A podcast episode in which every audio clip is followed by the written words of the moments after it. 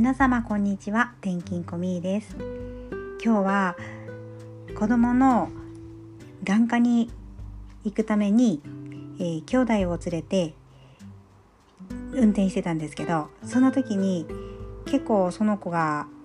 うちの子一人すごく酔う子がいるんですけどちょっと気を紛らすために何か一つ笑いがないかなと思いながら探していたんですけど大体私が一人で喋ってるんですけどその時にですねお外を見ると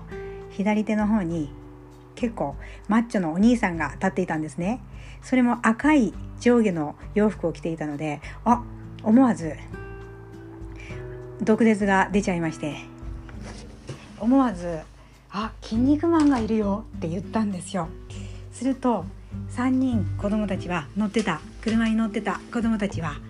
そのどこにどこにっていう感じで見つけてたんですけど赤い洋服を着ていたのですぐ見つけて「わあ本当だあ」って結構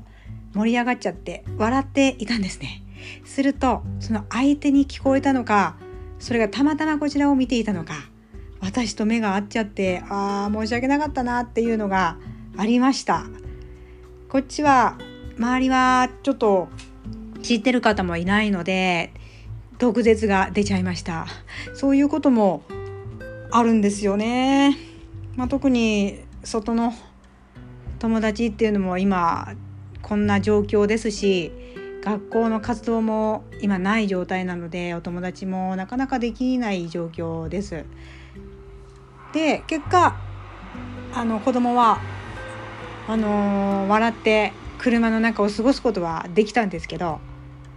こういう時って自分の嫌な部分が出ちゃったなっていうのが今日の一日の朝の気持ちでした。じゃあこの辺で何の話やねんっていう話ですけど。では失礼いたします。